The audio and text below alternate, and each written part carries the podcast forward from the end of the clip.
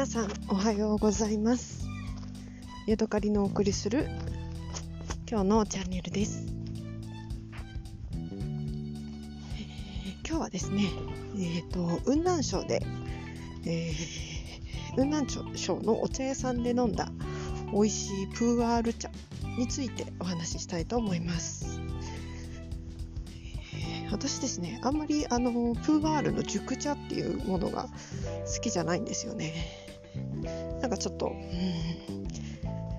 なんだろうな日向臭いというかなんかあの古びた感じっていうのがなかなか好きではなくてですね。どちらかというと,、えーと、プーアール生茶ですね。シェン茶の方があの好きなんですね、えー、シェン茶はですねすもう割と癖があるんですけれどもまあ、ちょっと緑茶的な感じもあってフレッシュ感もあってなんか夏にですね水出しして、えー、冷たくして飲むのにね、えー、さっぱりとして美味しいお茶だなと思っております。ただですね、私一度たまげるほど美味しい、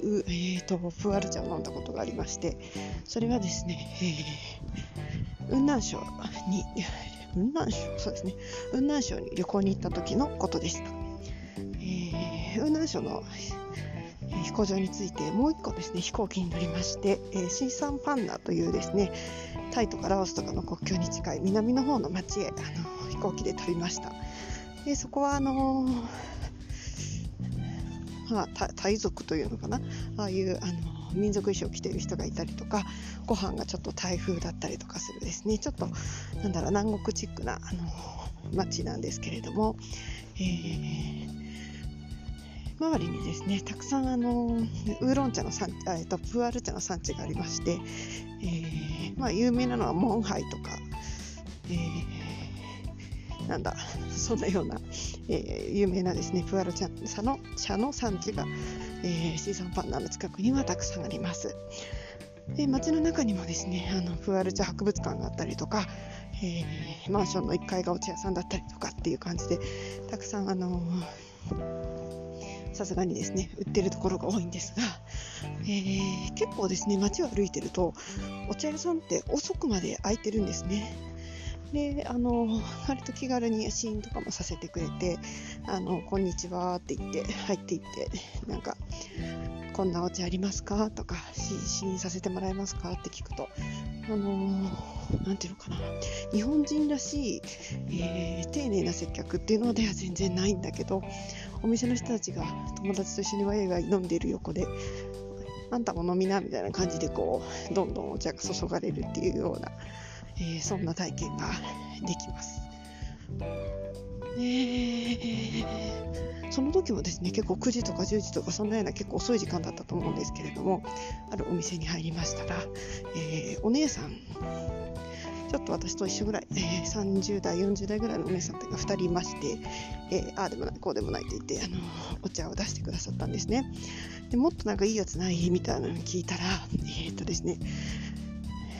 プアル茶の茶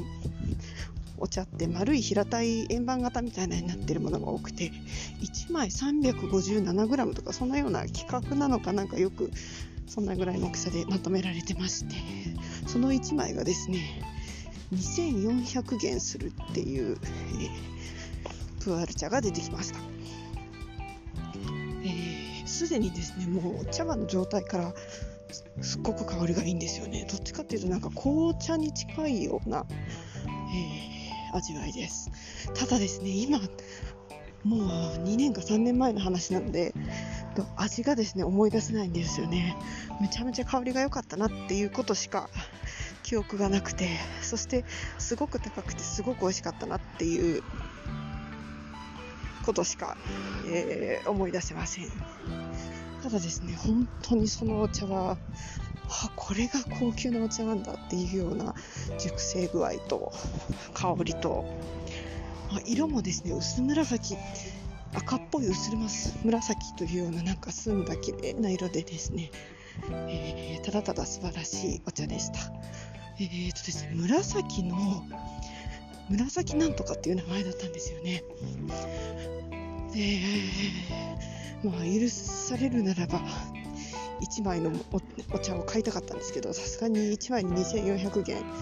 えーね、1元が17円とか約20円弱ぐらいなので、まあ、20円と換算しても、え、45万するようなお茶ですよね。ちょっとですね、予算が許さなくて、ただですね、100元分だけ譲ってほしいと言って、その試飲用のお茶をですね、あの、刀でガリガリ引っかいてもらって、えー、ちょこっとだけですね、買ってきて家でも、えー、楽しんだという思い出があります。うん、あれは本当に素晴らしい。一生に一度のプワル茶だったな今思ったら4万円出しても買っときゃよかったっていう感じですね。かなか出会えない素晴らしいお茶だったなと思います。シーサンパンナはですね、食べるものもなんかちょっと中国チックじゃなくて美味しいですし、えー、あったかいですし、街の中はお茶屋さんで溢れてますし、なかなかですね、あの観光するのに楽しいところだなと思いました。えー、では、今日はここまでです。また次回お会いしましょう。さようなら。